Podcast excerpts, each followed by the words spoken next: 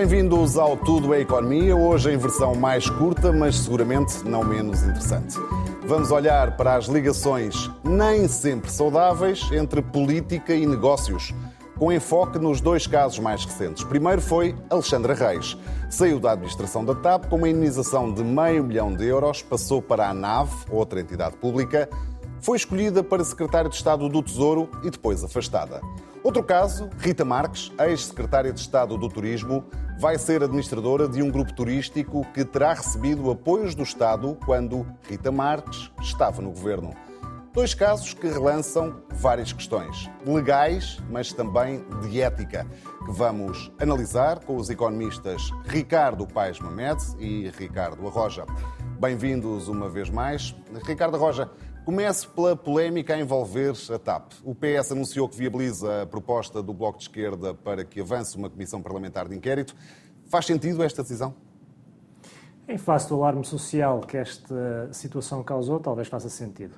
Esta situação, a par da outra que foi referida na introdução, eh, revelam, antes de mais, a necessidade de haver um grande escrutínio eh, de entidades, como é o caso da TAP, onde são injetados eh, valores muito avultados dinheiro dos contribuintes, empresas que infelizmente ao longo dos anos têm sido cronicamente deficitárias, como é o caso da TAP, que apesar de tudo no período em que foi privada teve anos positivos e anos em que até produziu lucros eh, e que com a nacionalização eh, tem vindo a absorver eh, valores relevantes, muito embora, como é também sabido hoje em dia, o plano de reestruturação esteja neste momento a ser relativamente bem sucedido, aproveitando também um bom momento do turismo, mas não deixando de ser uma situação em que se exige um grande escrutínio.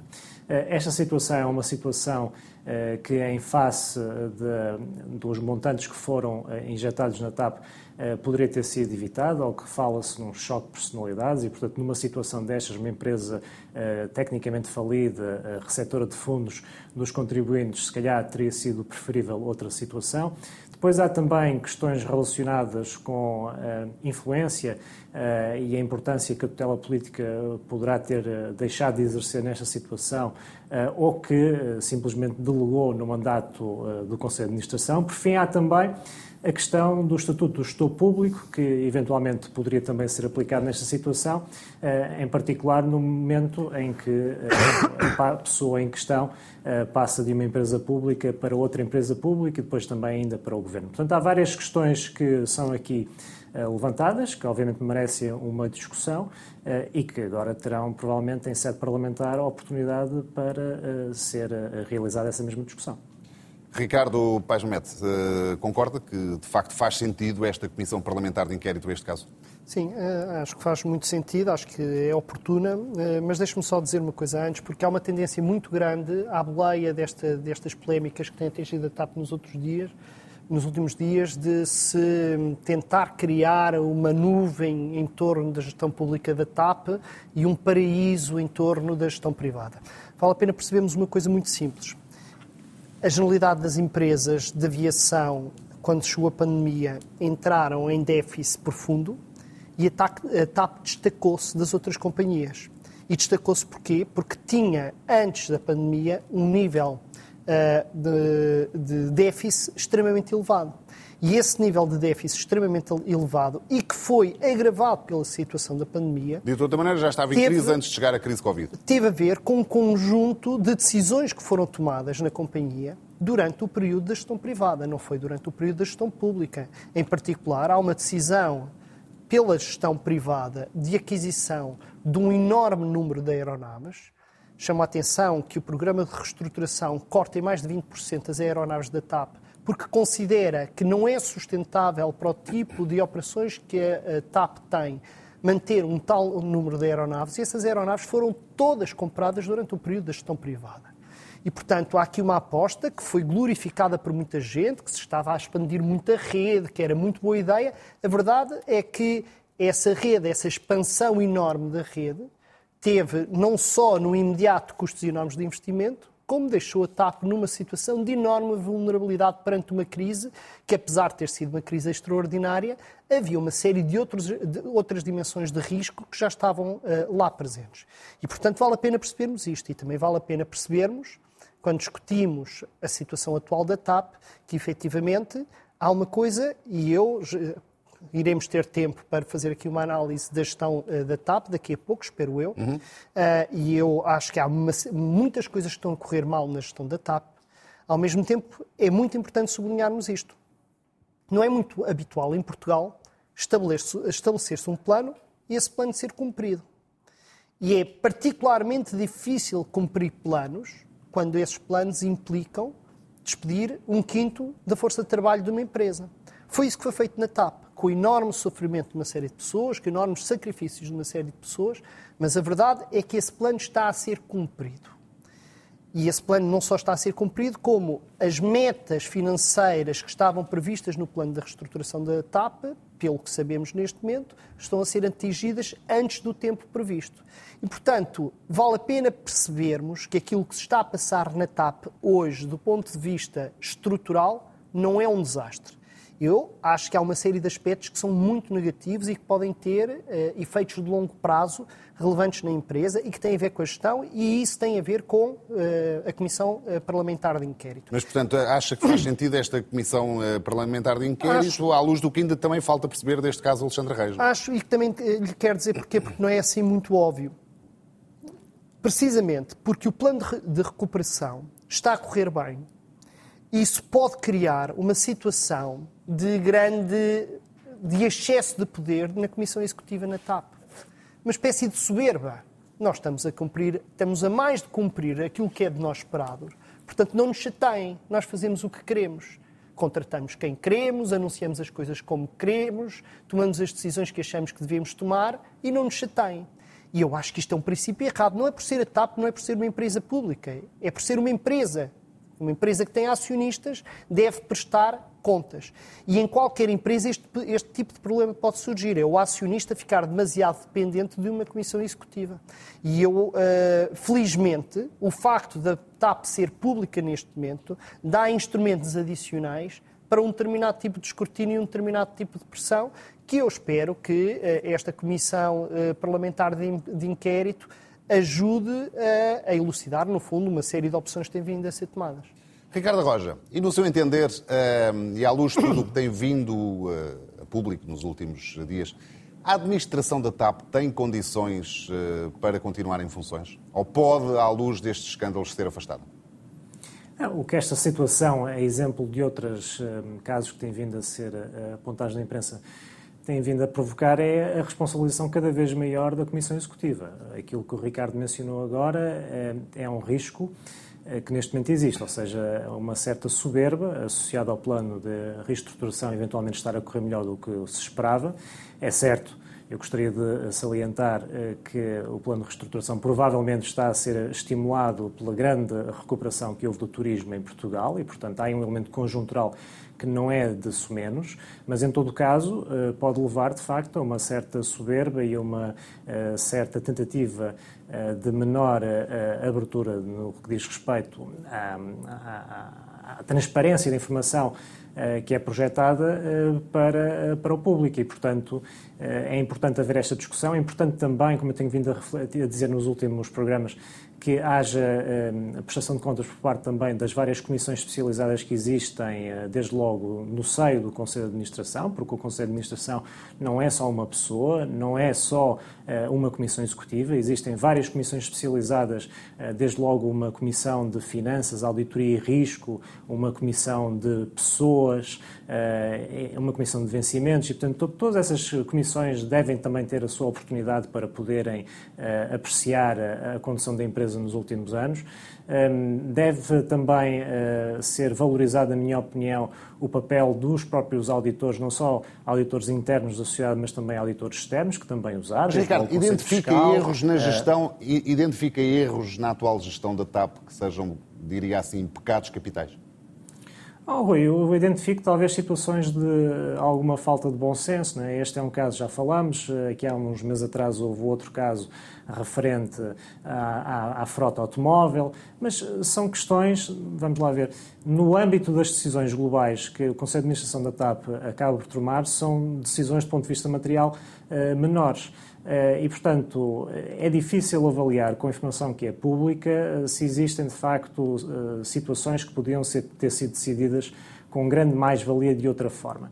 Aquilo que, no entanto, não deve ser menosprezado é o facto de a TAP, neste momento, ser uma empresa pública, uma empresa onde os contribuintes vão injetar um montante muito considerável de dinheiro, dinheiro que foi, em muitos aspectos, bem superior aos apoios conjuntos que todo o restante, eh, todas as restantes empresas na economia eh, portuguesa receberam em período de pandemia. E, portanto, só por aí já mereceria esse escrutínio reforçado. E é importante que esse escrutínio se estabeleça não só na TAP, mas também nas outras empresas. O Estado uh, tinha uma série uh, sobre o setor empresarial do Estado que publicava regularmente, numa base trimestral, eh, e que deixou de publicar, salvo erro, em 2015. Era importante que esses relatórios de avaliação de todo o setor empresarial do Estado, e não só da TAP, fossem novamente retomados, precisamente para os contribuintes poderem ter um maior escrutínio sobre algumas decisões que são tomadas em empresas como a TAP, empresas como a CP, uh, como outras empresas no setor dos transportes, que ao longo dos anos têm consumido recursos uh, consideráveis, ou ainda empresas como a Caixa Geral de Depósito. Portanto, há de facto muitas empresas em Portugal que nos últimos anos,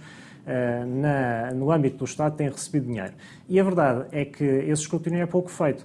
E é pouco feito depois também ao nível dos vários conflitos de interesses, eh, que eventualmente deveriam ser sanados, não só antes das pessoas tomarem posse, como depois também depois das pessoas saírem dos respectivos cargos. E aí provavelmente entramos na segunda polémica hum, dos já, últimos tempos. Já lá, já lá vamos. Uh, Ricardo Pajamete, aprofundando um pouco o que disse há, há bocado, identifica e de forma sucinta, por favor, uhum. uh, pecados capitais na gestão da TAP. Se, o que me está a perguntar é se eu acho que há motivo para despedir a, a, a Comissão é Executiva ou, ou, a Comissão de Administração da TAP, tem dificuldade em dizer nesse, nesses termos. O que o Ricardo disse, eu, eu subscrevo, isto é, a TAP tem, tem, estado envolvida num conjunto de polémica, foi a questão da frota automóvel, a questão da sede, foi a questão uh, muito feia da contratação de, de, de, uma diretora com ligações pessoais à, à Presidente da Comissão Executiva, uh, sem, com um currículo que ainda hoje estou para perceber como é que a qualifica para o, para o lugar que, que, tem, mais esta questão da, da, da indenização de Alexandra Rei, é uma sucessão de polémicas que nos perguntamos assim: isto tem uma importância decisiva para o sucesso do programa, eh, programa de ajustamento, de, de reajustamento, de, de, reestruturação da TAP? Isto é uma coisa que põe em causa a viabilidade financeira da TAP? A resposta taxativa é não. Isto não são coisas particularmente relevantes para a saúde financeira da TAP.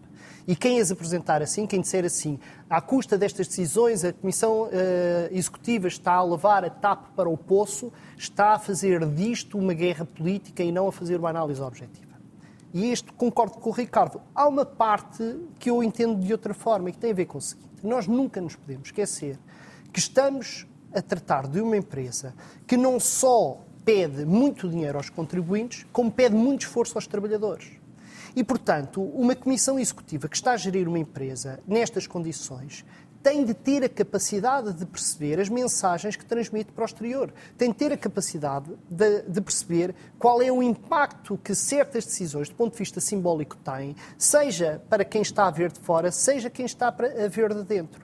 Isto torna-se um problema. E eu, às vezes, tenho a sensação que a Comissão Executiva da TAP, com este tipo de, de comportamentos, corre o risco de pôr em causa um processo que globalmente está a correr bem, mas que está a fomentar, a alimentar uh, tensões, particularmente tensões internas, uh, que seriam em larga medida desnecessárias. Também em relação a isto, só dizer uma coisa, Rui, nós não tínhamos ilusões. Não há nenhuma empresa desta dimensão que passe por um processo de reestruturação desta profundidade que não seja atacado por tensões enormes. E a TAP é o mundo. Na TAP temos pessoas a receber pouco mais de mil euros por mês e pessoas a receber mais de 10 mil euros por mês. Temos pessoas uh, que uh, têm uh, situações laborais muito razoáveis e outras nem por isso. Temos pessoas de todos os quadrantes políticos. A TAP é um microcosmos daquilo que é a sociedade portuguesa. Isto é um caos do ponto de gestão de recursos humanos e de gestão política interna. E, portanto, acho que haveria necessidade de ter maior cuidado do que se teve, do que se teve até agora.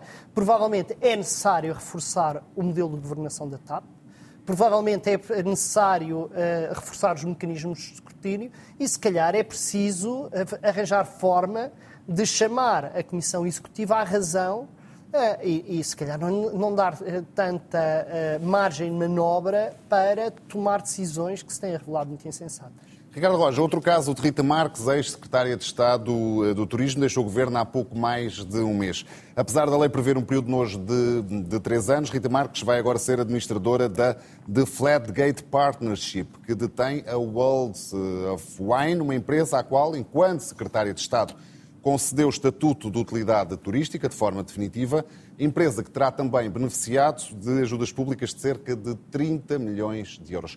Como é que o Ricardo olha para este caso? Bem, em primeiro lugar, exemplo da TAP, uma enorme falta de bom senso. E, portanto, falta de ponderação uh, de, de, nas circunstâncias em que as decisões foram tomadas. Uh, em segundo lugar, há um problema relacionado com a lei, uma lei que procura regular algumas destas incompatibilidades. Porquê?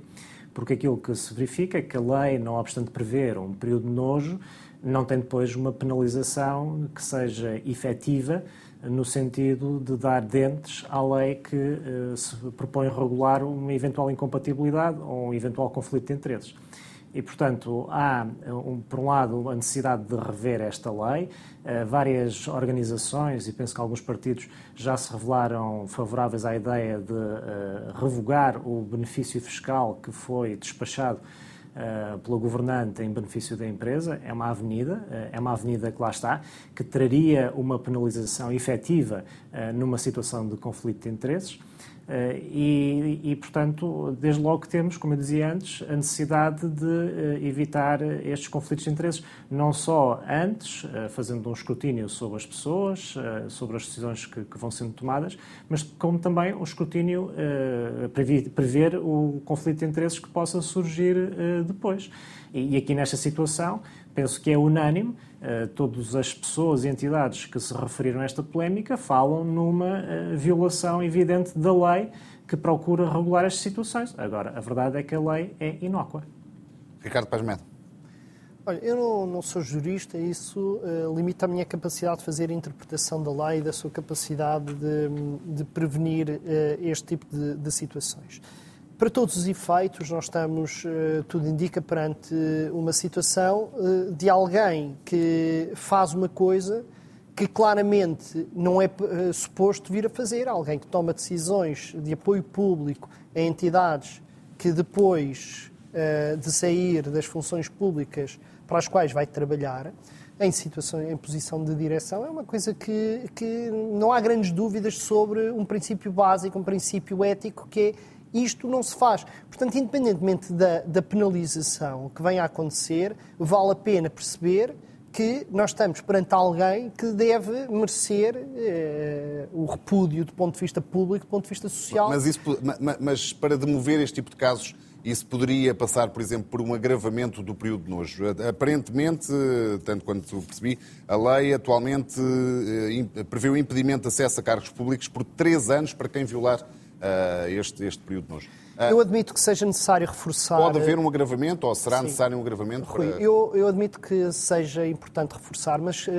acho importante também realçar o seguinte: o problema da sociedade portuguesa, neste momento, não é só da sociedade portuguesa, mas acontece muito na sociedade portuguesa, é que há uma série de comportamentos que não são aceitáveis. Não são aceitáveis por princípio. Mesmo que nós encontremos escapatórias na lei, há sempre escapatórias na lei para tudo e mais alguma coisa. Há comportamentos que não são aceitáveis, há coisas que não se fazem. E nós estamos a, a chegar a uma situação, ou não é estamos a chegar, já estamos há muito tempo, em que há um conjunto de pessoas na nossa sociedade que acha que tem direitos adquiridos, que acha que há coisas que são normais, que, há, que acha que há coisas que não se contestam.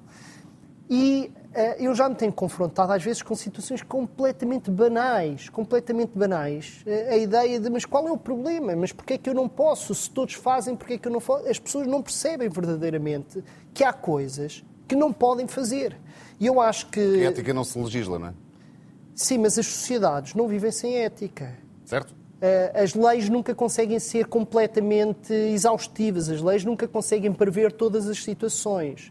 E, portanto, nós estamos claramente a precisar de ter mais situações em que as pessoas se sintam mal por fazer coisas que simplesmente não são aceitáveis. Uh, e eu Há aqui um problema de mentalidade, portanto. Sim, eu, eu vou-lhe dizer que uma das minhas esperanças nestas uh, polémicas que têm havido nos últimos tempos é que perante uh, que isto uh, sirva de alguma forma de exemplo para que haja comportamentos que sejam diferentes, porque o nosso problema não pode ser a lei. Se nós começamos a tentar legislar tudo e mais alguma coisa, vamos criar uma sociedade completamente maniatada, vamos criar uma sociedade em que não se pode fazer isto nada. Isto leva-me à pergunta inicial e à que tem uh, servido de base, que está uh, ao longo de todo este programa, que é como separar melhor uh, política e negócios, Ricardo Roja. O que é que podemos, enquanto sociedade, fazer eh, vimos eh, Alexandra Reis, que vem de uma empresa pública com uma indenização de meio milhão de euros, passa para outra empresa pública e chega ao governo. Vemos Rita Marques, que sai do governo e assume, e assumirá, tanto quando se ainda não assumiu, assumirá funções numa empresa ehm, na qual teve algum tipo de, de, de, influência. Como é que se consegue uma melhor separação entre negócios e, e, e política? Em primeiro, lugar, em primeiro lugar, reduzindo a importância da política nos negócios. E, portanto, no caso das empresas públicas, eh, fazendo a avaliação de se as empresas têm mesmo de ser públicas eh, e se têm mesmo que receber estes eh, fundos dos contribuintes sem de escrutínio. E no caso de, de, empresas que beneficiam de apoios do Estado, sob a forma de benefícios fiscais ou apoios ao investimento, a procurar avaliar se efetivamente se justifica este montante de subsídios ao setor privado. Eh, eu acho que este tema, esta segunda discussão, eh, tem um aspecto também muito importante que não tem sido devidamente valorizado, que é o escrutínio que se faz sobre os benefícios fiscais e sobre os apoios ao investimento. Eh, sobre os apoios ao investimento, nos últimos anos têm vindo a ser construídas plataformas onde a informação é de facto esmiuçada, onde a informação é bastante detalhada. Mas relativamente aos benefícios fiscais e à chamada despesa fiscal, o mesmo eh, esmiuçar dos dados não é ainda feito. E, portanto, era, era relevante que empresas que recebem benefícios fiscais, eh, frequentemente na casa das centenas de milhares de euros, quando não na casa dos milhões de euros, sejam também devidamente escrutinadas, no sentido de as pessoas poderem saber que a empresa A, B ou C beneficiou de apoio considerável, nem que seja na forma eh, de isenção de imposto ou na forma de um desagravamento de uh, taxas e das tarifas que nós temos frequentemente uh, aos milhares entre nós também. E, portanto, uh, esse trabalho é um trabalho que deve ser feito em sede parlamentar. Para concluir, Ricardo.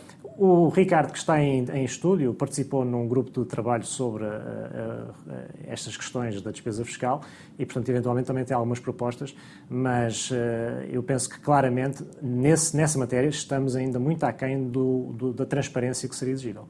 Ricardo Paz Mendes, dois minutos. Bom, como lugar, é que se pode ter uma melhor separação entre política e negócios? Em primeiro lugar, tínhamos em, em conta o seguinte: esta ideia que é quando o Estado aparece, que os problemas surgem em Portugal eh, temos um contra-exemplo muito bom, que é o maior escândalo que mais nos custou a todos, a toda a sociedade, aos clientes, aos contribuintes, a, a tudo e mais alguma coisa, não aconteceu numa empresa pública, Foi aconteceu numa privado. empresa privada, num dos maiores bancos privados, com práticas que não tinham nada a ver com o Estado, que tinham a ver com a forma de gerir uh, aquele banco e aquele grupo económico. Portanto, tínhamos muito Mas com muitas perigosas relações, ligações tínhamos, ao Estado, não é? Mas já lá vou. Tínhamos uma coisa clara os problemas de falta de ética, de abuso de poder, que levam à expropriação da riqueza coletiva, são coisas que acontecem nas sociedades. E as sociedades incluem setores privados e setores públicos, e por isso é que há regulação para o setor privado e regulação para o setor público. Primeiro ponto. Segundo ponto.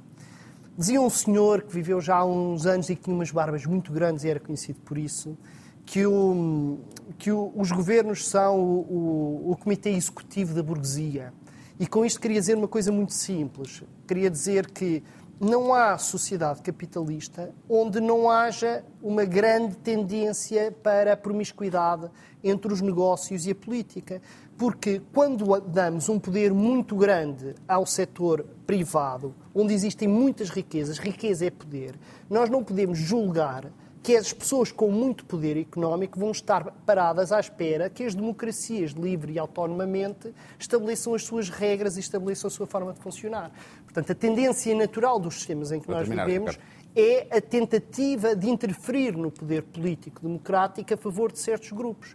Como é que isto se combate? É um combate permanente, é através da transparência, através da democracia, através da, da participação, através do escrutínio. Não julguemos que há alguma sociedade perfeita deste ponto de vista. É uma sociedade que se constrói e, desde logo, constrói-se tendo estas conversas que estamos aqui a ter hoje, ainda bem que as temos. Ricardo Paz Mendes, Ricardo Roja, mais uma vez, obrigado pela vossa presença. É tudo. Pode ver ou rever este programa em RTP Play ou ouvir em formato podcast nas plataformas digitais. Nós voltamos na próxima terça-feira. Até lá, tenham uma excelente semana.